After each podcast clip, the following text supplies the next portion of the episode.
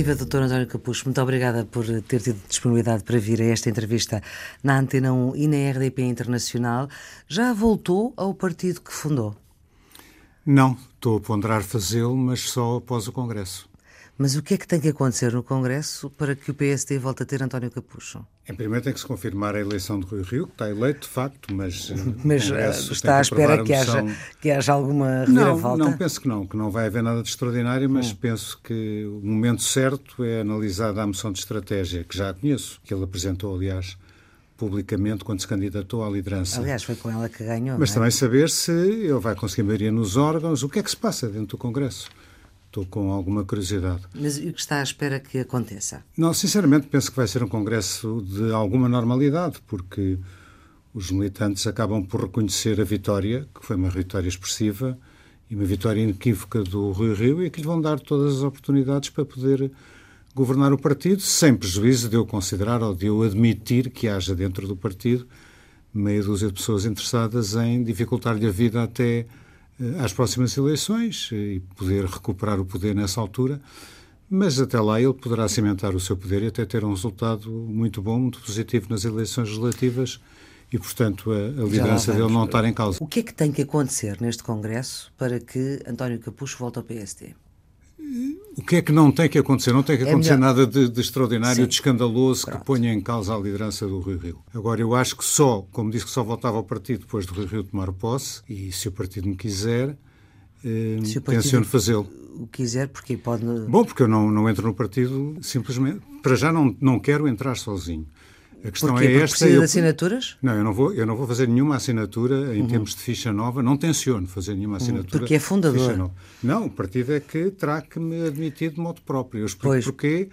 Porque uh, há quatro anos atrás foram expulsos do partido 81 militantes em Sintra, só em Sintra, porque se candidataram apoiando aquele que julgavam que era o candidato legítimo do PSD, foi votado pelas bases, foi vetado pela Distrital e pela Nacional uhum. sem fundamento e, portanto, à margem dos estatutos, e, quatro anos depois, os mesmos personagens que na Distrital e na Nacional tinham vetado Marco Almeida vieram propor-lhe que assumisse a liderança da candidatura do partido. A Câmara e, de Sintra que não correu muito na bem. Na prática, não correu muito bem, isso é normal que não tenha corrido bem, porque o partido tinha entregue o poder ao PS e uhum. quando um partido está no poder numa, numa Câmara, só se for muito navo é que perde esse poder, porque, enfim, as leis assim o, o, determinam, Câmara, o presidencialismo. Seja como for, o partido na prática apresentou desculpas ao Marco Almeida e, uhum. e eh, amnistiou, uhum. podemos dizê-lo assim, os 81 militantes.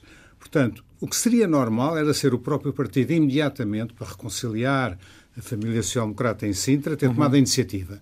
Não Aliás, fez... Marco Almeida candidatou-se como independente, ele já era independente Neste antes. momento candidatou-se uhum. pelo PSD. Ele teve carta branca do PSD. Uhum. Os mesmos que o chumbaram há quatro anos deram-lhe carta branca para uhum. passar por cima da Conselhia e fazer a candidatura que entendesse, com as pessoas que entendesse. Eh, evidentemente que ele foi com base no PSD e no CDS, porque conseguiu o um acordo do CDS, mas no fundo foi um arrependimento, foi um ato de coragem, apesar de tudo, porque perceberam que tinham ageneirado quatro anos antes. antes mas, enfim, eu acho que deviam a seguir ter feito o gesto normal, que era. Que não mas não havia conselhia, havia alguns problemas uhum. dentro da conselhia e isso não aconteceu. Portanto, eu acho que neste momento o Conselho de Jurisdição que tem que fazer é ou a requerimento dos interessados, que é uma hipótese, ou por iniciativa própria, uh, esquecer o assunto e arquivar. Bom, Declarar momento... a nulidade do ato que há quatro anos Vamos... pôs na rua 81 militantes em Sintra. Ah, é isso que quer, ou seja, que seja limpo do seu cadastro social-democrata, digamos assim, o facto de ter Eu sido não admito expulso. voltar para o partido com, com a numeração atual.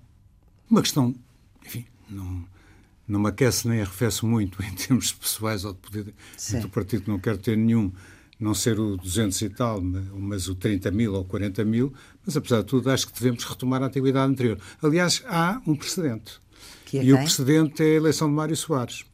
O partido fez uma coisa absolutamente ignóbil uhum. quando alguns militantes resolveram apoiar a candidatura de Mário Soares e não de Freitas do Amaral. Sim, Foram expulsos. Pereira, em 36, o logo que na primeira. se admite que um militante que apoia uma lista adversa do partido possa cessar a inscrição automaticamente, não se admite que numa eleição presidencial isso aconteça pelas características próprias da eleição, eleição presidencial. O partido arrependeu-se rapidamente e retomou-os e atribuiu-lhes a antiguidade que tinham de início.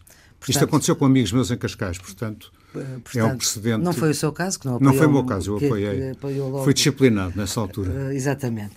Há cerca de dois anos, numa, numa entrevista ao jornal I, dizia que este governo satisfazia, para ir às suas palavras, satisfazia completamente as minhas expectativas. Ainda é assim? Uh, só não é num aspecto. O governo tem tido uma marcha épica, direi eu, com muita sorte, porque de facto é, a envolvente internacional, económica e financeira é muito favorável a estes dados estatísticos que vão saindo periodicamente, ainda hoje sobre o desemprego, mais uhum. boas notícias têm favorecido este governo, mas António Costa, com toda a sua habilidade negocial, tem ultrapassado todos os escolhos que podiam advir de uma coligação que eu direi uma coligação complicada com a esquerda radical, com o Partido Comunista, uma coligação quase que contra a natura. Ele uma coligação isso. que não é coligação, enfim. Quando é coligação, um entendimento, sim, um acordo parlamentar, sim, sim de facto não é uma coligação, formalmente não é uma coligação, uhum. como eventualmente não será no futuro, essa e outras. Mas seja como for, eh, eh, aquilo que eu posso neste momento criticar, bom, para além de várias uh, palermices que fizeram, várias asneiras que fizeram neste percurso que eram uh, evitáveis. Não devido... está a falar da questão dos incêndios do verão. Também estou a falar nesse uhum. caso. A partir dos incêndios houve uma série de incidentes que prejudicaram bastante a imagem do governo. Não tanto como eu supunha, porque as sondagens, ainda a última do Expresso, mostra que continua com um avanço de 11 ou 12% sobre o PSD, o que é verdadeiramente espetacular. Já depois embora da ainda, ainda distante da maioria absoluta. Hum. Onde eu acho que podiam ter ido muito mais longe é fazer um, um esforço não tão grande para distribuir rendimento, o que é muito bom para os bolsos dos portugueses, e isso tem favorecido, de facto, eh, a empatia entre o eleitorado e o Partido Socialista, mas tinham a obrigação de amortizar a dívida com maior eh, ênfase. Porque a mais do FMI, menos... a parte mais cara, já, já está acabada. É verdade, mas continuamos com um peso na dívida enorme. A dívida não diminui em valor absoluto, diminui em porcentagem do PIB. Porque o PIB aumentou. A confirmar-se as previsões de alguns economistas que têm acertado nessas previsões, ou nessas não, noutras, de que podemos vir a ter uma subida das taxas de juros e iremos entrar eh, e vamos encontrar algumas dificuldades no futuro. Portanto, Aliás, eu acho que devíamos um aliviar e não atirar para cima das gerações futuras uhum. eh, o peso tão grande da dívida pública. Uhum. Mas receia que Rui Rio não venha a satisfazer, e para usar de novo as suas palavras, não venha a satisfazer completamente as suas expectativas como líder do PSD? Bom, eh, não posso deixar de ter alguns receios face à envolvente eh, que tem presente, e envolvente refiro no fundo à sorte que tem tido o Partido Socialista e, e ao engenho e à arte que tem tido o Partido Socialista e António Costa de continuarem numa senda bastante favorável em termos de imagem junto dos eleitores. Isso não é, não é fácil. Como fazer oposição não estando na Assembleia da República, e não sei o que é que se vai passar na Assembleia da República, uhum. estou preocupado com essa questão, em termos de capacidade de fazer oposição séria, construtiva ao Partido Socialista e apresentar uma alternativa, de facto, que seja simpática aos portugueses. Portanto, que há dificuldades, há. Agora, pelo que eu conheço do Rui Rio, e conheço muito bem, eu fui líder parlamentar com uma equipa de luxo, com Manuela Ferreira Leite, Rui Rio, hum. entre outros, em vice-presidentes. Conheço bem daí, como conheço bem, noutro aspecto extremamente importante, que é a forma como ele gera o partido administrativa e financeiramente, ou como ele dará instruções ao secretário-geral orientará o secretário-geral no sentido de eh, o partido recuperar aquela áurea que tinha de partido das bases e não este partido confuso e trapalhão, para não dizer uma coisa mais feia. Estou-me a referir a, às confusões que existem com o registro de militantes e a capacidade dos militantes votarem de uma forma pouco transparente. Eu admito que o Rio tem condições para poder fazer um brilharete nas próximas eleições. Mas, enfim, daqui até lá vai passar muita água debaixo das pontes. Já, já falou com ela? Tenho de falar telefonicamente. Hum. Fui dos primeiros a ir ao Porto pessoalmente, achei que tinha obrigação, não, não, não, não, não estava a envolver. Visto, sim, não foi visto. Não, não, sim. fui, fui discretamente, não, não quis fazê-lo de uma forma ostensiva. Mas achei que era a minha obrigação um, ir ao Porto, que raramente me desloquei, sequer a Lisboa, eu só venho a Lisboa quando me convidam. Sim, porque mora em Cascais. O em desespero de, de causa, Sim. porque tem tudo o que preciso em Cascais e, e, gosto de lá estar. Mas, enfim, achei que tinha a obrigação de ir ao Porto para reforçar a minha opinião de que ele tinha a obrigação estrita de ponderar o regresso ao partido, o regresso à candidatura à liderança do partido. Isto porque. Ah, portanto, porque... falou com ele ainda antes da, há dois da decisão. Anos, há dois, sim, sim. dois ou três anos E agora, depois da eleição? Depois da eleição já falei telefonicamente uhum. algumas vezes. E Mas, foram conversas rápidas ou foram. Não, com... conversas rápidas. Eu não tenho a intenção, ele não precisa de mim como, uhum. como consultor, como eh, não sou militante do partido sequer, mas o que eu precisar sabe que tem-me à disposição. Agora, a grande questão é. Para o aconselhamento, claro. Só, para, só está disponível para isso, para aconselhar? Para já só. O que é o esse para já? Em oh, política nunca digas nunca? Por, por isso mesmo, porque primeiro tenho 73 anos, estou reformadíssimo, estou muito calmo em Cascais, não, não, não tenho uma ambição política de regressar, muito menos ao Parlamento, por exemplo. Não, já dei preço Nem a este, vezes. nem ao outro, que também já foi eurodeputado? Pois, não, nem pensar. Pensei que há eleições daqui a bocado. Sim, jamais em tempo algum. Já fiz dois mandatos no Parlamento Europeu, chega. Não, portanto, estou sossegado, não tenho qualquer ambição de exercício Sim. de cargo político. Uh, se eu precisar de mim em termos de ajuda, por exemplo, para a reformulação do partido. Mas então vamos a isso. Que reformulação precisa o PSD neste momento?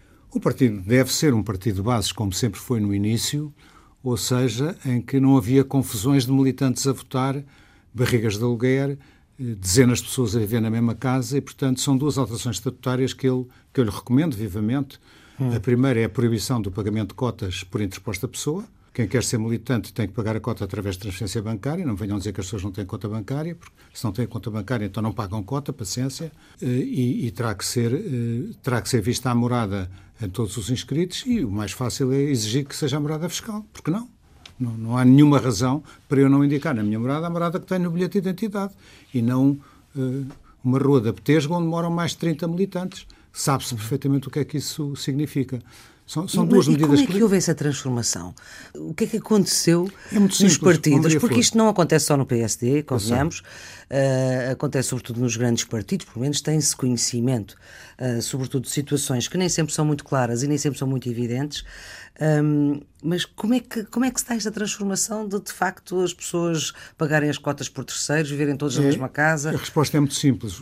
É outro aspecto que eu tenho que alterar e que pode ser escandaloso o que eu vou dizer, mas ele tem que aumentar as cotas dos militantes. O valor da cota dos militantes. Que é um euro, não é? É um euro por, por mês. É por absolutamente ridículo. Um partido que ainda por cima. Ainda bem que parece que vai voltar atrás, ou se não vai voltar atrás de modo próprio, o próprio Rui uhum. Rio imporá que não haja qualquer agravamento do financiamento público ao partido, que eu defendo, mas uhum. para haver financiamento público ao partido, a, a comparticipação dos militantes tem que ser razoável, não é um euro por mês. Mas Bom, então seria quanto? Não sei tem que se ponderar 5 euros, qualquer coisa assim. Há partidos, por exemplo, na, na, Alemanha, em que o candidato a militante preenche uma ficha e indica a cota que quer pagar. E o partido recomenda que pague X% do seu rendimento anual. Eh, que não vai averiguar qual é, não vai confirmar, não vai devassar a vida uhum. privada do militante, mas põe à consciência do militante, pá, qualquer coisa que seja razoável. Não tenho o número. Esse é que não pode ser. Porquê é que não pode ser? Precisamente porque prevê, primeiro porque o partido, se quer financiamento público tem que ter o seu autofinanciamento minimamente assegurado pelos militantes. Segundo lugar, porque esta história pergunta-se, mas porquê é que esta história de pagar a cota dos outros? Porquê? Porque é muito simples a resposta. Eh, numa secção que tenha mil militantes, por exemplo, se conseguir um contingente de 100 militantes, de 150 militantes que se votem em si, tem quase que assegurada a sua eleição. E a sua eleição para a presidência da secção ou para delegado à Assembleia Distrital pode garantir ou pode favorecer a sua indigitação para deputado, para presidente da Câmara, etc. Portanto, a busca do poder leva alguns sem escrúpulos, isto são casos pontuais, não, é, não estou a generalizar, a pagar a cota de 100, primeiro tem que, os, tem que os meter lá dentro, que não é uhum. é difícil, sabendo nós que há pessoas que, com meia dúzia de questões, não se importam de preencher uma ficha e dar uma morada fictícia. E, repare, 100 é 1.200 euros, não, não, tem, não, não, não tem significado financeiro de peso que impeça eh, alguns sem escrúpulos de poderem filiar pessoas que não têm nada a ver com o partido, mas que não se importam de perder meia hora ou uma hora para ir para a bicha e para votar na data da eleição para o Congresso. Isto é verdadeiramente escandaloso e é fácil de uhum. afastar. Portanto, a proibição e isso tem que sair deste, deste Congresso? Não vai sair deste Congresso, eu porque não conheço. Não, eu não sei se vai sair, desculpe Sim. que retifique, porque eu não conheço as propostas Ainda. de alterações. Mas eh, se não for agora, acho que o Rio Rio deve fazer um estudo e deve. Eh, acho que isto tem que ser preparado, mesmo com os distritais, eh, tem que ser preparado, não pode ser agora de chofre neste Congresso. Admito que possa haver uma proposta nesse sentido, Mas o que me parece mais razoável é que o Rui constitua uma equipa com a participação das distritais, designadamente as mais relevantes, onde estes problemas têm aflorado com mais claro. frequência, e tente uma solução para este problema e para outros que o partido tem nomeadamente a composição das assembleias distritais, que é uma coisa disparatada, são centenas de militantes. De, de partido. São excessivamente numerosas, não funcionam, pura e simplesmente não funcionam. Como é que sabe que não funcionam se não está lá há quatro anos? Ah, estou informado. estou, estou, estou relativamente bem informado. Continuo e conhece a ter... bem o partido, não é? Conheço bem o partido e continuo a ter uh, contactos permanentes em tertúlias de amigos meus em Cascais e fora que me vão contando o que é que se passa. Agora, a, a, grande questão é que uh, o PSD, com esta liderança renovada, vai ter que encontrar um discurso, vai ter que encontrar ideias novas, vai ter que encontrar motivações. Há pouco dizia e falava daquilo que considerava ser a habilidade uh, uh, negocial e também os bons ventos da economia, pelo menos por enquanto, que têm favorecido os bons números do governo. Ora bem. Que discurso é este que o PSD pode encontrar, sendo que fez o discurso que fez nos últimos oito anos? E que não deu grandes resultados. Deu, deu, apesar de tudo, duas vitórias eleitorais. Uma vitória com o poder e outra vitória sem poder. Foram vitórias de pirro, enfim, umas... O, o grande mérito do PSD e do Pedro Passos Coelho foi o ter conseguido, eh, imediatamente após eh, o abismo em que estávamos à beira da bancarrota, eh, conseguiu de facto que o país se libertasse dessas dificuldades e recuperasse de alguma maneira a credibilidade internacional. Fê-lo foi de forma manifestamente exagerada e errada, penso eu, e os resultados estão à vista. Eh, bom, o que é que Rui Rio vai fazer com esse património do partido? O que é que pode fazer? Entendeu? Eu acho que o Rui Rio tem que inovar completamente. E a moção de estratégia que apresenta ao Congresso, embora não seja muito propositiva, minuciosa, hum vai ter que alterar o programa do partido. Atenção, porque ele continua em vigor. Uhum. E vai ter que alterar num próximo Congresso, penso eu. Aliás, tem que ser em Congresso.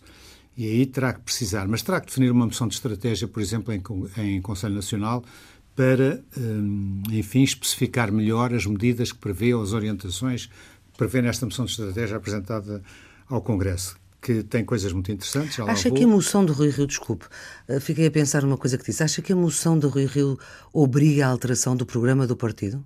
Acho que sim. Recomenda vivamente. Em que sentido? Em sentido de lhe dar um cunho, uma matriz eh, mais social-democrata. Na linha, bom, eh, repare, muito na linha da moção de estratégia que ele apresenta. A moção de estratégia que ele apresenta é praticamente um programa de partido. Se for a comparar em termos de estrutura, não há grandes uhum. diferenças. E acho que ele deve deixar os detalhes para as moções de estratégia que aprova em Conselho Nacional. Mas a alteração do programa de partido é uma coisa que não se faz assim de ânimo leve. Pois não, mas isso ele tem ele tem dois anos pela frente para o fazer e pode ter uma equipa para o fazer, designadamente a equipa que teve agora a fazer esta moção de, eh, de estratégia para o Congresso, que pode agora desenvolvê-la. Ele próprio diz na moção de estratégia que agora vai constituir grupos de trabalho setoriais para poder, em cada área, apresentar propostas concretas, está lá escrito uhum. na moção de estratégia. Sim, mas eu não me lembro de, em campanha eleitoral, Rui Rio ter dito que queria alterar o programa de partido. Pois, ele pode não ter dito, sou eu que estou a recomendar vivamente, porque eh, digamos que isso é uma consequência lógica da aprovação desta, desta moção de estratégia. E, e, é, e é para um partido que seja mais o quê? Que volta ao que era antes de Pedro Passos Coelho? É, que volta às origens adaptada à realidade atual, é, mas que possa inserir eh, no seu articulado os grandes princípios que estão na moção de estratégia dele. No fundo, não seria escandaloso que ele agarrasse nesta moção de estratégia e dissesse isto agora passa a ser o problema do partido. Teria que acrescentar algumas coisas, porque há lá omissões graves. Por exemplo? Reforma das leis eleitorais, reforma da segurança social, as grandes reformas não estão lá. Uhum. Aponta-se o caminho, mas não especifica. E, por exemplo, as leis eleitorais nem sequer apontam o caminho. Aí é uhum. é uma, é uma é uma lacuna Porque que sabe que não depende só dele. complicada. Ele, aliás, tem, tem uma solução excelente Sim. para isso. Eu, se fosse ao Rio Rio, dava instruções ao líder parlamentar, ou dava uma recomendação ao líder parlamentar que viesse uh, a exercer funções em breve, no sentido de apresentar, sem qualquer alteração, uma proposta, de, neste caso, um projeto de lei, exatamente igual à proposta de lei apresentada pelo António Costa em 2001, se não estou em erro, com a reforma da lei eleitoral. É exatamente aquilo que o partido quer, com mais uma coisa. É que tem tudo o que nós queremos, círculos uninominais, círculo nacional, não há prejuízo da proporcionalidade, há maior representatividade, ligação eleitor-eleito. O que é que aquilo precisava adicionalmente? É que depois o PSD, na discussão na o PSD agendava e na discussão na eh, especialidade acrescentava um ponto fundamental, que aí é o regresso à origem, reforma da Constituição prevista por Sá Carneiro em 1980, redução do número de deputados para 180, menos 50 que não fazem lá falta nenhuma, como todos sabemos. Bom, nós já sabemos duas coisas. Primeiro, que o Partido Social Democrata tem estado refém do CDS nesta matéria. O CDS não aceita a alteração da lei eleitoral, nem aceita a diminuição do número de deputados. E o Partido Socialista, como se sabe, que apresentou aos eleitores esta reforma sem a diminuição do número de deputados, mas a reforma da lei eleitoral, nos termos em que António Costa, como Ministro da Administração Interna, assinou em 2001, se não estou em erro, se não foi em 2001, foi em 2000. Uh, Ainda no tempo do Guterres, sim. É era, era muito simples. Uh, o Partido Socialista está refém uh, da sua companhia em à matéria esquerda. de Partido Comunista e Bloco de Esquerda, que não querem, com o argumento que não é verdadeiro, de que aquilo destrói, destrói a proporcionalidade, a que não destrói nada, porque tem um círculo de compensação. Um círculo Isso de é o que deseja. Acha que. É o que eu recomendo. É o que recomenda. E acha que é o que o Rui Rio vai fazer? Eu acho que uh, o Rio vai ter que ponderar se quer entalar o Partido Socialista ou não. É claro que o Partido Socialista não pode votar esta lei, porque se vota esta lei, sim, eh, rompe, rebenta sim. com, a, com, a, com, o entendimento que tem à esquerda. Uhum. Mas marcava a posição marcava a posição porque realmente a classe política está muito desprestigiada. O gesto da diminuição do número de deputados é muito importante e não é apenas um gesto demagógico, é a minha convicção. Não é populista também. Pode ser populista, mas é certo, ou seja, como ex-líder parlamentar duas vezes, como ex-ministro de Assuntos Parlamentares, como conhecedor daquela Assembleia, digo e repito que 180 chega e sobra, 230 é demais e que melhora a qualidade dos deputados. Vão ter que ter muito mais cuidado a escolher os deputados. A qualidade média, portanto, melhorará. Ninguém sabe quem são os deputados por Lisboa. Uhum. Olha, eu não sei. Sobretudo dos grandes partidos, não é? Nem, nem partidos. sequer o Pedro Passos Coelho, porque se candidatou em Vila Real. Sei que João António Costa se candidatou em Lisboa. Lisboa sim. Pronto. Mas, Agora também não sei de cor, mas não sabemos, não conhecemos. É diferente se formos uhum. a Beja ou se formos a Bragança, porque são só dois sim. ou três, são três. Uhum. E aí eles têm que trabalhar durante, digamos, o período em que dura a legislatura para mostrar serviço. Ora bem, isso. Portanto, é o desafio que deixa aqui para Rui Rio. É um desafio. Apresenta a lei eleitoral, a proposta de lei, aliás, o projeto de lei que uh, António Costa apresentou. Aliás, não faço era... mais do que já fiz ao Pedro Passos Coelho, já lhe recomendei isso. Não sei se foi diretamente ao Pedro Passos Coelho, não me lembro se foi uhum. diretamente ao líder parlamentar, mas não Luís podia Montenegro, ser mas altura... julgo que foi ao Luís Montenegro. Não podia ser. Nem na... sequer respondeu mas nessa altura ainda era, ainda era do partido, seguramente, para lhe ter feito essa sugestão. Suponho que ainda era do partido. Mas se não fosse, não. Como independente, Sim. posso fazer sugestões a quem eu quiser. Claro. Mas acho que ainda era do partido nessa altura. Mas, Mas escrevi uma resposta. carta simpática a dizer se eu fosse assim, fazia isto. Hum. E não teve resposta? Não tive resposta, nem muito obrigado pela sugestão, mas não é oportuno ou qualquer coisa. que, era, que era, de facto, o, o mínimo. Bom, isso é um traço de ideias. Um, agora, não me respondeu o que é Bom. que Rui Rio faz com o legado de oito anos de Pedro Passos Coelho. Além eu, mais do que o legado de Pedro Passos Coelho, ele tem que se afirmar pela positiva, propondo o contrato social de que fala, um contrato social alargado a todas as forças políticas, enfim, como de costume, e aos representantes da sociedade civil, desde os sindicatos às instituições de solidariedade social, eh, que esteja entre aquele discurso eh, libertário anti-Estado da direita, e da direita que estava muito presente no PSD e no CDS, e as soluções mais estatizantes que são, e libertárias, digamos assim, exagerando um bocadinho, que são, neste momento, sinónimo da coligação ou do entendimento entre PS e a esquerda que nos vai Tem que arranjar governando. ali um espaço. Tem que arranjar ali um nicho de mercado. É o que ele diz, aliás, na moção uhum. de estratégia. E onde é que está esse nicho de mercado? Esse, esse nicho existe, existe no eleitorado. e é suficientemente grande para ganhar? Existe no eleitorado. A minha convicção é que sim, o eleitorado está ao centro. Eh, ele tem, a que, ele tem a que granjear. Ele disputa muito eleitorado com o CDS e também com o PS. Uhum. Eh, o PS vai ter um problema. O problema do PS vai ser eh, não conseguir enganar outra vez alguns portugueses. Ou seja, muitos portugueses votaram no Partido Socialista. O senhor, por exemplo? Eu estou eu, a dizer porque. Nunca anunciou. pensando que o Partido Socialista ia conseguir o acordo que conseguiu e que agora denominamos por geringonça. E que se sentem extremamente ofendidos e enganados. E é o, que é o, o António Costa agora vai ter de dizer se quer. Mas é o seu caso. O senhor votou PS, sente-se ofendido e enganado? Eu não me senti ofendido nem enganado, mas a minha convicção dos uh, contactos hum. que tive, e não posso aprofundar mais, era que iríamos ter um entendimento com o Partido Social Democrata. Porquê? Porque é a minha convicção, isto é outro aspecto polémico. Desculpe, uh, em 2015? Não. Em 2000, eh, na última eleição. Foi em 2015? Não, foi em 2015 ou 2013, é as Sim. autárquicas, peço Sim. desculpa. A minha convicção era que o partido que ficasse em primeiro pudesse conseguir um entendimento com o outro partido, com o outro grande partido, não necessariamente com uma coligação, ou desejavelmente não com uma coligação, mas com um acordo de incidência central, parlamentar. Mas com um acordo de incidência parlamentar. Portanto, seria o, o PS, tentado, o PSD a governar com o PS... Como uh... o PSD ficou em primeiro, era natural que fosse o PSD, por isso é que claro. isso não aconteceu. Porquê? Porque António Costa percebeu que tinha aquela janela de oportunidade de fazer uma coligação à esquerda, avançou nesse sentido e conseguiu esse acordo.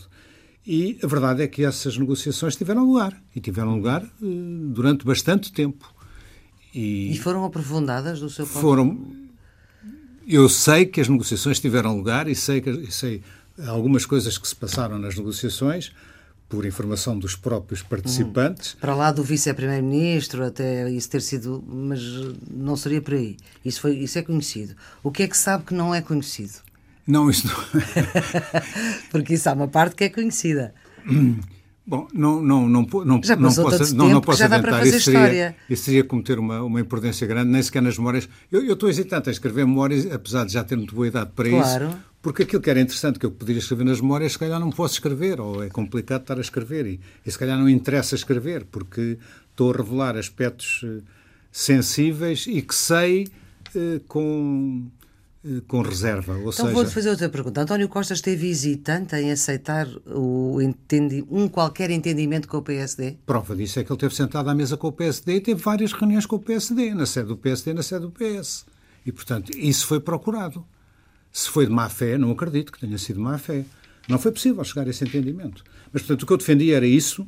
E porquê? Porque só esses dois juntos, juntos em acordos, eh, esses dois PS, esses dois PSD, PS e PSD, só se se entenderem esses dois é que é possível ter maioria para rever a lei eleitoral sem Sim. os vetos, é possível rever a lei que rege, fazer a reforma da segurança social, a reforma da educação, da a reforma da saúde, da justiça, diz muito bem, da administração pede. pública. Ou seja, nós nunca mais vamos ter reformas enquanto esses dois partidos não se entenderem na Assembleia da República e não tiverem os seus companheiros de route, os seus parceiros naturais, eh, a obstaculizar, a vetar. Mas, e, portanto, é o que eu espero que aconteça nas próximas eleições. Mas, olha, uh, António Costa diz que está bem acompanhado e quem está bem acompanhado não quer mudar. Porque está bem, mas eu não bons. sei se António Costa continuará bem acompanhado. Ou seja, lá está. Uh, neste momento, as comadres ainda não se zangaram, mas já há rufos de namorado bastante, bastante importantes. E, e não sei se não será mais simples para o António Costa. Bom, vamos lá ver, ele tem este problema à partida. O que é que ele vai dizer aos eleitores quando se candidatar? Vai dizer que jamais em tempo algum fará uma coligação à esquerda? Se ele disser, ganha ao centro. E é capaz de recuperar uma eleição famosa como aquela que teve agora. Não, mas ele não pode dizer o contrário do, que tem andado a dizer. Pode dizer o contrário, pode dizer, bom, isto correu muito bem até agora, mas até agora se portaram mal, porque a Intersindical se está a portar mal, porque o Partido Comunista... Não, mas ele diz que as greves são uma, uma decorrência da democracia. Isso nós também sabemos que as greves Sim. são uma decorrência da democracia, Sim. todos sabemos. Sim. Eu estou a admitir é que haja, uhum. Eh, nos aspectos em que o Partido Comunista, especialmente o Partido Comunista, tem enunciado divergências e críticas ao Partido Socialista Sim. possa ser exacerbado de tal maneira que torne insuportável uma nova coligação do PS com o PCP e isso possa ser declarado à partida. É muito difícil declarar a partida que não faz uma coligação se tiver maioria para isso com o Bloco de Esquerda, que uhum. é uma uhum. coligação muito mais virtuosa, virtuosa na perspectiva do Partido Socialista. Ou seja, é mais. Porquê? Porque é um partido mais calmo e mais apetente de poder e menos radical do que. O Bloco de Esquerda é um partido mais calmo que o PCP? É, em termos de, em termos de entendimento a nível central, é muito, por exemplo, penso que o Bloco de Esquerda, se, se houver condições para isso, hum. e o Partido Socialista convidar o Bloco de Esquerda para o governo, eu estou convencidíssimo que ele aceita. Uhum. Para pastas onde não seja muito complicado estar presente um bloquista ou uma bloquista, hum. especialmente uma bloquista. Mas... A questão é esta: o Partido Socialista vai ou não vai previamente deixar em aberto as várias coligações que pode fazer ou vai dizer com a direita nunca, como com disse, a esquerda como talvez. disse em 2015. Ora bem, se o disser, com aquela direita. se o disser, o centro está à nossa disposição. Hum. O Rui Rio pode dizer a todos aqueles que se sentiram enganados com a última eleição, que não estavam à espera que ele fizesse a coligação ou que fizesse um entendimento à esquerda, e pode dizer aos eleitores do centro vamos ter mais do mesmo. Se vocês não querem o PC e o Bloco de Esquerda é o que ele diz. na órbita do governo, aqui estou eu. É por isso que faz sentido Rui Rio dizer que para afastar, para libertar o Partido Socialista da esquerda, e se o PS ganhar e com a minoria, que ele viabilizaria um governo. Faz todo o sentido. Ou seja, faz todo o sentido. Foi muito criticado pelo, pelo adversário, insinuando que o que ele estava a pretender era uma coligação, um Bloco sim, Central. Não era, que não está em causa, já houve, uhum. já participei nele, já fui Ministro do Bloco sim, Central. Estou à vontade para falar nisso, mas foi uma situação absolutamente excepcional. excepcional. E, portanto, um caso desesperado. E eram dois líderes, uh, talvez das últimas vezes que dois líderes do PS e do PSD se deram bem, uh, Mário Soares e Mota Pinto. Não foi fácil o entendimento. Mota Pinto, à última hora, quis romper no Conselho Nacional. À última hora, graças aos esforços de alguns, alguns dirigentes que se demitiam no caso dele romper, Vitor Crespo e Helena Roseta António Capucho, ele eh, reconsiderou hum. e, e, e, aceitou essa coligação e depois correu lindamente e depois entenderam-se lindamente. E Mota Pinto, Mota Pinto e Mário Soares entenderam-se às mil maravilhas. Sim. Dava gosto de estar naquele Conselho de Ministros e verificar. E António Costa e Rui Rio conhecem-se bem também. Conhecem-se bem e dão-se bem. E, dão e portanto, bem. o Rui Rio faz muito bem em dizer se houver condições para formar um governo minoritário eh, liderado pelo, pelo António Costa, é preferível nós darmos o apoio minoritário na Assembleia se chegarmos a acordo a propósito das grandes reformas de estrutura, aquelas que referi há uhum. pouco, do que pô-lo outra vez nas mãos do Partido Comunista e do Bloco de Esquerda. Uhum. Outra nuance que há aqui é saber como é que a direita se apresenta às eleições, mas isso já é outro tema. Porque hoje em dia já não basta. Já disseram todos que cada um vai por si e depois logo se vê, não é? Pois, vão perder uma data de, de mandatos porque perdem o efeito método não é? Eu não sei se não vão ponderar isso outra vez. Não estou a recomendar isso. Ai, não. Não, não tenho opinião sobre isso. Sobre se é, sobre se é desejável, desejável que haja ou não desejável. O que eu sei, eh, matematicamente, Sim. é que a aplicação do método para um partido que tenha, por hipótese, 30 o PSD e 10 o CDS, os 40 Dá dão mais, muito mais, mais, muito mais não dão, mas dão mais alguns deputados. deputados. E como na Assembleia da República já sabemos que às vezes ganha-se por um e perde-se por um, a primeira maioria da AD foi por 5, foi tangencial Sim. também. Uhum. Eh, eles têm que ponderar Mas, doutor isso. António Capucho, já percebi que uh, apesar, não partilha a ideia de que o PSD tem que se preparar para assegurar um líder que possa perder as próximas legislativas. Não, eu acho que ele tem que se preparar para ganhar as próximas legislativas com a estratégia que referi. O uhum. contrato social é uma, uh, um, um dos pontos que ele tem que levantar.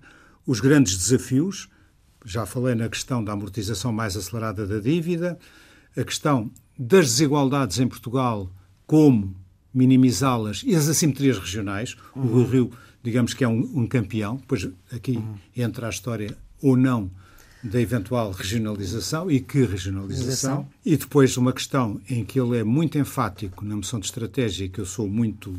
Eh, muito atento, que é a questão da insustentabilidade demográfica. Precisamos ter mais crianças, este país não é sustentável com esta taxa de natalidade e, portanto, aqui entra o apoio à maternidade, o apoio às creches, etc. Mas o Dr. António Capucho prevê a hipótese de, eh, não a deseja, evidentemente, já, já se percebeu, mas prevê a hipótese de, em caso de perda, o partido tem que segurar o líder que perde? Acha que o PSD perdoará a Rui Rio se perder contra Costa? Vamos ver, perder ou ganhar em democracia tudo é desporto, não é? Mas uh, há, há, pois, há derrotas e derrotas. certo. Se o Rui Rio conseguir António Costa partido... perdeu, mas ganhou. Uh, Pedro Passos Coelho ganhou, mas perdeu. Isto resumindo, não é? Ele perdeu a seguir. Vamos lá ver. Ele, vamos lá ver. Sim, perdeu ele a perdeu a seguir porque não percebeu. e pôs toda a gente a dizer que ganhei, fiquei à frente. Mas está bem, mas não chegas. Não, chega. Isto, isto, na próxima eleição vai ser determinante. determinante. Não pois chega é, a ficar em primeiro. É preciso ficar em primeiro e, ao mesmo tempo, ter condições para formar a maioria. É, é perfeitamente possível acontecer este cenário, eh, que eu não desejo porque é complicado, o, o PS ficar em primeiro, o Rio ficar em segundo, mas com o CDS tem maioria na Assembleia da República. Isto é possível. É perfeitamente possível. E quem é que lhe diz que o Rio, neste caso, não faz governo, mesmo não tendo ganho as eleições? E faz governo com o CDS? Claro. É uma hipótese académica, digamos Sim, mas assim. Mas maioria, maioria tem com o PS, não é? Maioria, maioria e simples e com Sim. maioria qualificada terá sempre com o PS. Mas poderá ter maioria na Assembleia da República neste caso extremo, em que fica em Ou segundo. seja, a circunstância ser, ser a inversa. Acontecer Exatamente. a António Costa aquilo que aconteceu eu, a Pedro Passos Coelho. Depois o PSD tem, tem, que, tem que ponderar, se criticou tanto que um partido que fica em primeiro eh, foi arredado da possibilidade de formar governo, se ele próprio diz, bom, se vocês fizeram essa maldade, eu também vou fazer a mesma maldade. Mas eh, responda-me daqui... à minha questão. Eh, seria a primeira vez que o PSD ficava com um líder que não tinha ganho umas legislativas? Qual é o drama? Se não ganhou as eleições, mas tem, mas tem um, um resultado honroso, se conseguiu ter o partido outra vez, um partido de base outra vez, e não um partido tendencialmente oligárquico, oligárquico no sentido de pequenas oligarquias disseminadas pelo país, se tiver os militantes com ele, porque é que não há de continuar? Agora, o futuro Deus pertence e, e aos indicadores socioeconómicos, que é o que está a sustentar.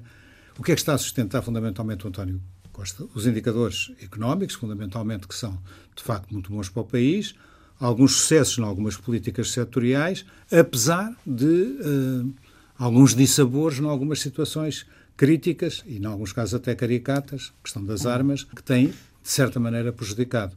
Mas daqui, ah, e por outro lado, o facto do Partido Comunista e o Bloco de Esquerda, apesar de algumas bicadas de vez em quando, hum, de alguns arrufos, ainda não tiveram, ainda não perceberam uma coisa, eles perceberam que hum, se provocam eleições antecipadas, podem desaparecer do mapa.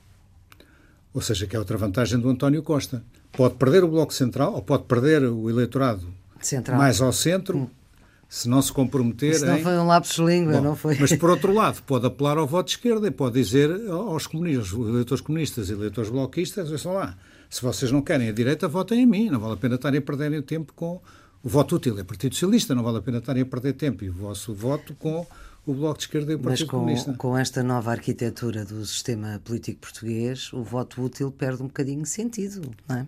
É verdade, mas enfim, é um, é um discurso que eu posso Aliás, fazer. o CDS está a fazer esse discurso e, e Assunção Cristas percebeu isso logo claro, no início. Por isso ela está tentada com, por duas razões. Primeiro, porque está convencida que teve um resultado extraordinário nas eleições autárquicas, o que não teve.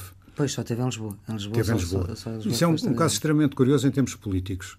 Nem o Partido Socialista teve a vitória que a comunicação social e eles próprios apregoaram, nem o Partido Social Democrata teve a derrota tão pesada como foi apregoada, nem o Partido Comunista teve a derrota tão pesada como foi. E muito menos o CDS teve a vitória que apregoou.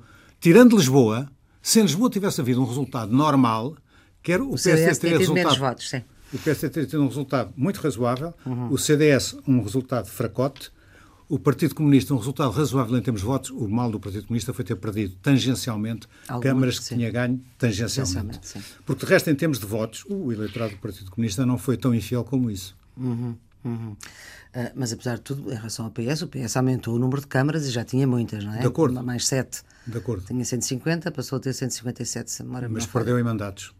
Não foi uma vitória tão sim. gloriosa como isso. Foi uma vitória, em claro. termos de mandatos, uhum. sim, Bom, Mas há um outro ator neste xadrez político que se chama Marcelo Rebelo de Sousa, que o Dr. António Capucho já se está a rir, também conhece bem. Pergunto-lhe se há alguma dependência de Rui Rio da forma como o Presidente também se vai ter que posicionar de uma forma, imagino que diferente, em relação a Rui Rio do que era com Pedro Passos Coelho. Sim, eu admito que ele esteja bastante mais próximo de Rui Rio do que está de Pedro Passos Coelho. Mas eu estou convencido que uh, o Presidente da República vai ser mais cuidadoso nas suas intervenções públicas neste período que nos separa das próximas eleições. Ou seja, não pode ser tão enfático uh, a glorificar os êxitos do governo, nem pode ser tão, uh, digamos, insidiosamente crítico de algumas de alguns desaires da oposição, até porque na presunção de, penso eu, na presunção de que a oposição passará a ser mais eficaz e mais construtiva. Hum. E, portanto, ele terá, ser, terá que ser mais equidistante. Não quer dizer que ele não seja equidistante, hum. mas às vezes é um bocadinho enfático.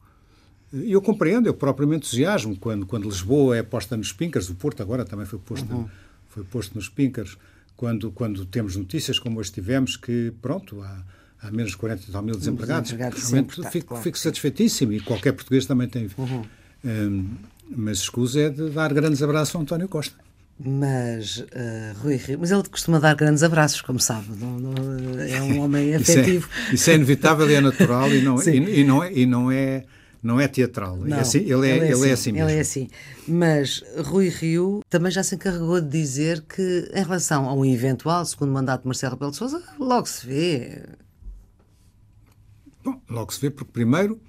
Não sabemos se há segundo mandato, não é? Se o próprio também diz logo se vê, embora toda a gente perceba que naturalmente ou normalmente, se nada se de extraordinário isso acontecer, ele é candidato a um segundo mandato, é porque vai aparecer designadamente com uma taxa de popularidade, se continuar assim, hum. verdadeiramente espantosa, estratosférica, não há nenhuma razão para não continuar, o povo português. E é importante que continue se continuar com esta imagem, porque é uma referência, eh, a melhor referência que o povo português tem, que o eleitorado tem, os cidadãos têm, em uhum. termos do poder político. Mas, doutor Daniel Capucho, há uma tendência dos presidentes, ou pelo menos de alguns presidentes, e Marcelo Rebelo de Sousa cita muito a forma como Mário Soares exerceu o seu mandato presidencial, de ver uns presidentes que ofuscam os líderes dos seus próprios partidos. Por exemplo, Mário Soares, eh, Constâncio, Sampaio e Guterres tiveram vida difícil com Soares presidente.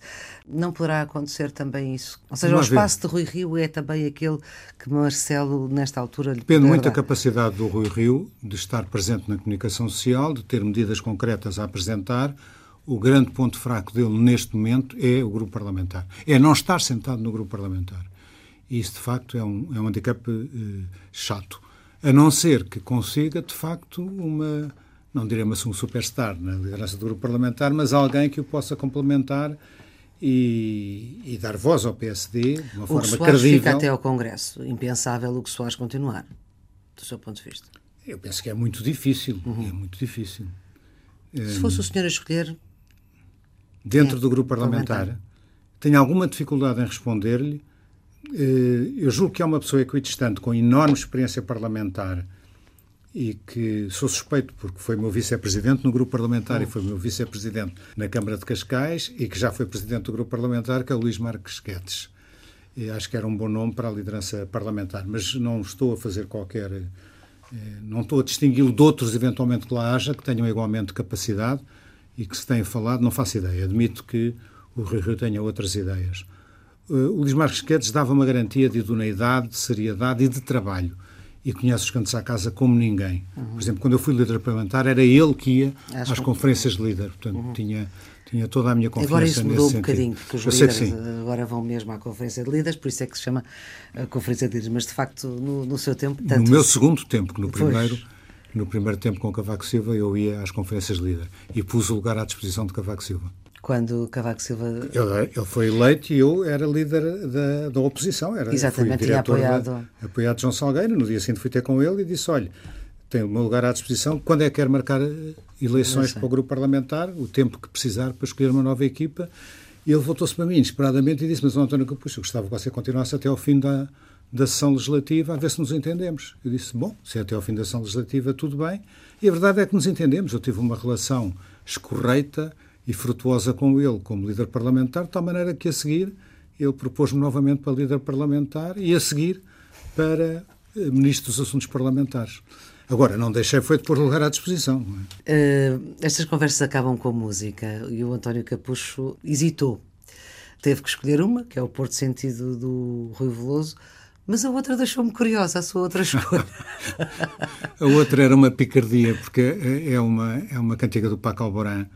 Um, do Pablo Alborán com a Carminho. Com a é Carminho, que é fabulosa, que mas é o... não é por isso, é porque se chama Perdona-me. Sim. E no fundo era, era, era no fundo um apelo ao Conselho de Jurisdição que tem que saber, que tem que saber perdoar. Era uma então, se calhar, nós ainda era uma Era uma diatribe, era uma diatribe. Não, não ponho, não ponho. É porque esta é, uma, era, esta é uma homenagem à cidade do Porto. Do... é uma homenagem ao Sá Carneiro, primeiro líder que era do Porto, e agora, finalmente, ao outro líder do Porto. Já tivemos líderes de Santarém, do Algarve, de Coimbra, de vários uhum. sítios. E agora voltamos ao Porto, que é uma cidade que merece ter a liderança do PSD. Muito obrigada, Dr. António Capucho, por esta conversa, que está sempre disponível nos suportes digitais da Antena 1. Está também sempre em podcast, e um podcast por dia, nem sabe o bem que lhe fazia.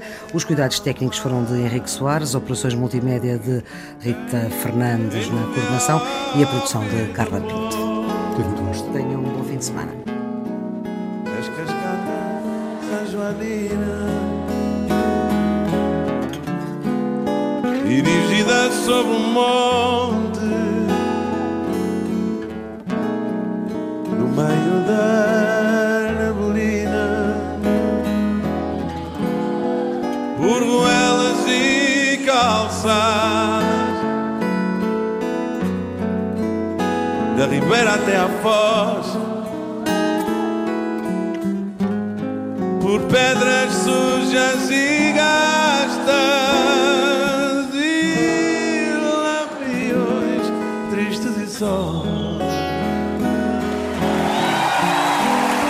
Esse teu ar grave e sério. No rosto de cantaria Que nos oculta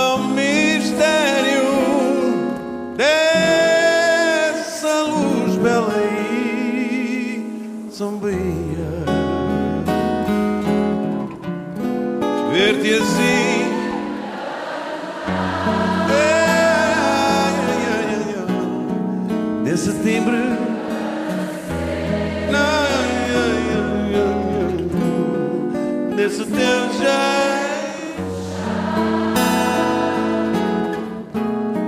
de quem moio.